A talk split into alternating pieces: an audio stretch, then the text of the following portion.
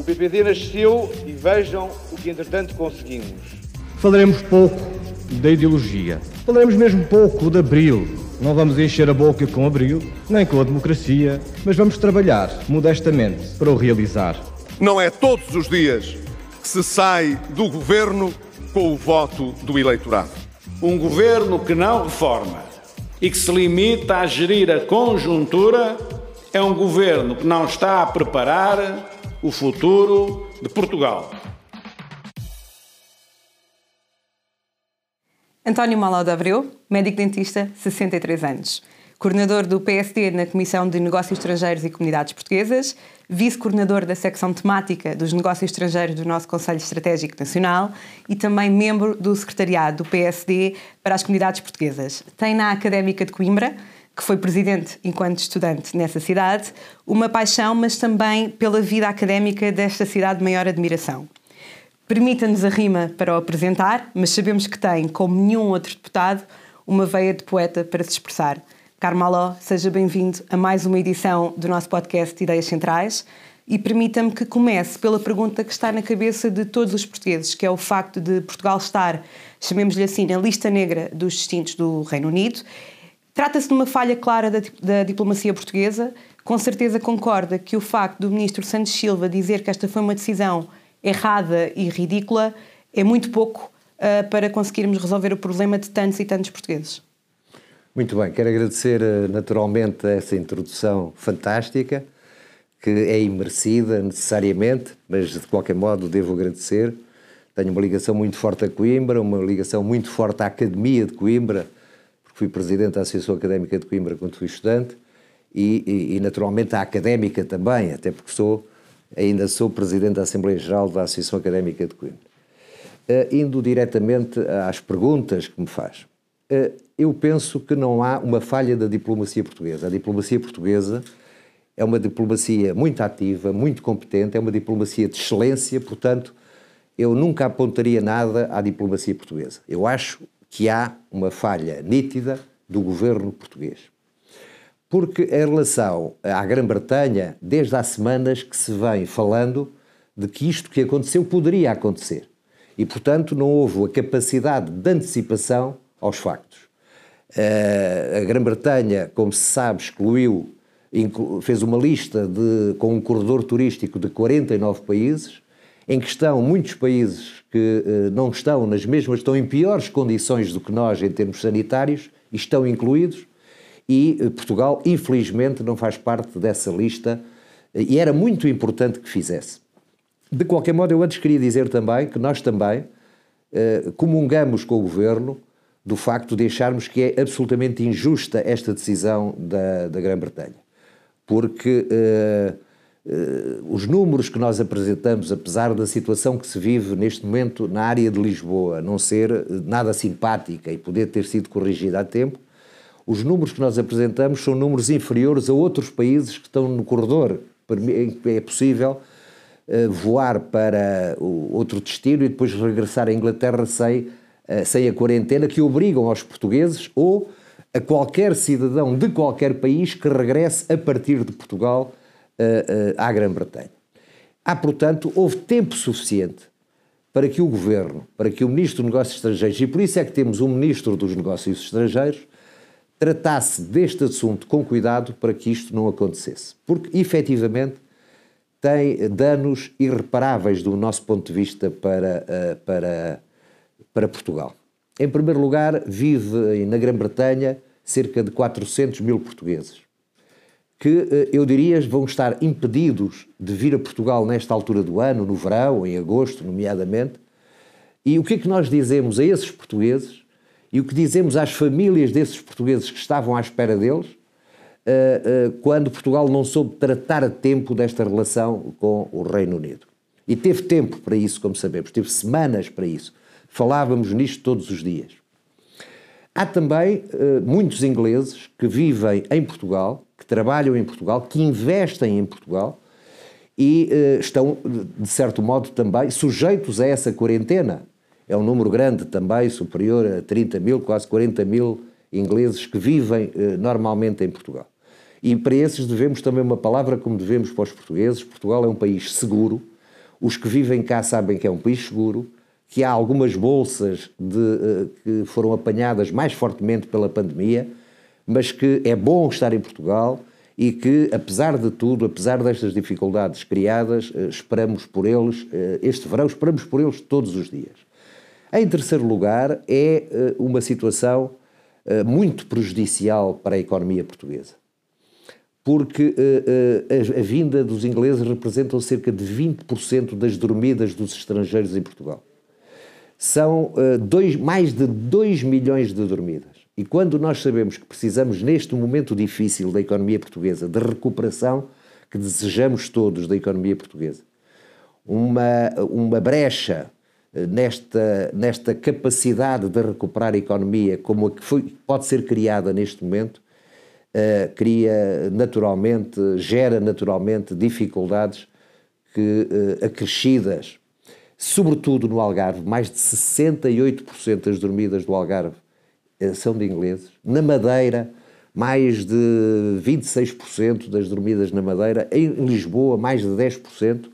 E havia possivelmente outras soluções. Nós devemos perguntar ao, ao, ao, ao nosso Ministro dos Negócios Estrangeiros o que é que falhou Porquê que falhou neste tempo que teve para discutir com o governo, uh, uh, com o governo da Grã-Bretanha este assunto? E devemos perguntar também ao Ministro dos Negócios Estrangeiros o que é que vai fazer, o que é que está a fazer para o mais rapidamente possível resolver este problema.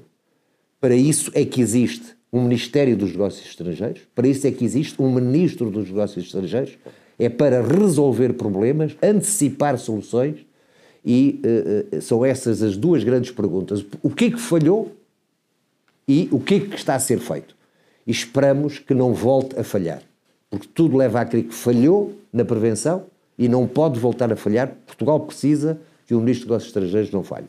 É de lamentar então que em matéria de negócios estrangeiros, claramente esta tutela uh, foi e teve um desempenho francamente negativo durante toda esta pandemia e que afinal ainda hoje nos chegam relatos de portugueses que ficaram retidos nos estrangeiros e que foram completamente deixados à sua sorte.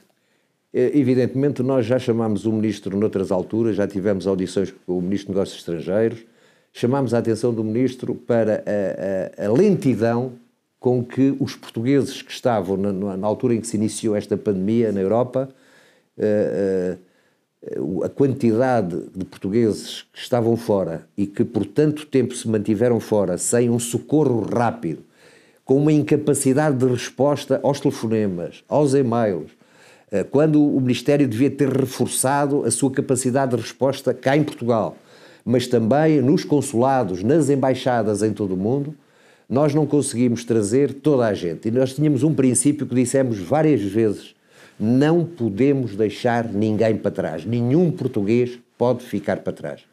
Infelizmente, a resposta foi precária. Em muitas, muitos dos aspectos não houve resposta. Há, portanto, deficiências graves no funcionamento do Ministério que nós, no momento certo, apontamos, que nós continuamos a apontar. As nossas comunidades porque nós temos uma comunidade muito vasta pelo mundo, pelos quatro campos do mundo. A nossa comunidade, em muitos locais, foi abandonada à sua sorte, não tinha hipóteses de resposta. Uh, muitos queriam vir na Páscoa e não sabiam se podiam vir, se não podiam. Houve ali, houve tantas indecisões. Houve um navegar à vista nesta pandemia que continua, infelizmente, um navegar muito à vista e, sobretudo, uma grande insegurança porque as pessoas não têm respostas prontas, respostas claras dizendo o bem ou o mal, mas dizendo para as pessoas saberem como se guiarem. Há, não há um guião claro para as pessoas e a insegurança é o pior que as pessoas podem ter e esperamos sinceramente, para bem de Portugal e dos portugueses, que esta situação seja corrigida o mais depressa possível. Mesmo tendo falhado, não queremos que se volte a falhar neste aspecto. Voltando agora a nossa atenção um bocadinho mais para Sul, Acha que Portugal deve ter um papel mais interventivo em Cabo Delgado, em Moçambique? Eh, foi uma questão que nós também já abordámos. Eu pessoalmente já abordei há muitos meses, aliás, no Parlamento, fui o primeiro a abordar essa questão diretamente com o Ministro dos Negócios Estrangeiros. Depois voltei a abordá-la com o Ministro dos Negócios Estrangeiros, diretamente, olhos nos olhos. Já falei, já abordei esse assunto no Parlamento, publicamente também com o Ministro da Defesa. O que é que nós achamos? Nós achamos que temos aliados, temos países com que temos parcerias, mas temos países irmãos. Nós fazemos parte de uma comunidade que nos orgulhamos muito, que é a comunidade dos países da língua portuguesa, que vai desde o Brasil, a Angola, a São Tomé, a Guiné, a Cabo Verde, a Timor, a Moçambique. E neste momento Moçambique vive um período muito difícil, porque no norte de Moçambique está instalada aquilo que já poderemos chamar uma guerrilha, que tem cometido massacres brutais, com decapitações, com fuga das populações, eh, na zona que está, numa zona tão rica, é das zonas mais ricas de Moçambique e é a zona mais pobre de Moçambique onde se vive pior. Portanto, nós achamos que Portugal tem a obrigação, é nestes momentos de dificuldade, que nós devemos estar mais junto dos nossos amigos, mais junto dos nossos irmãos.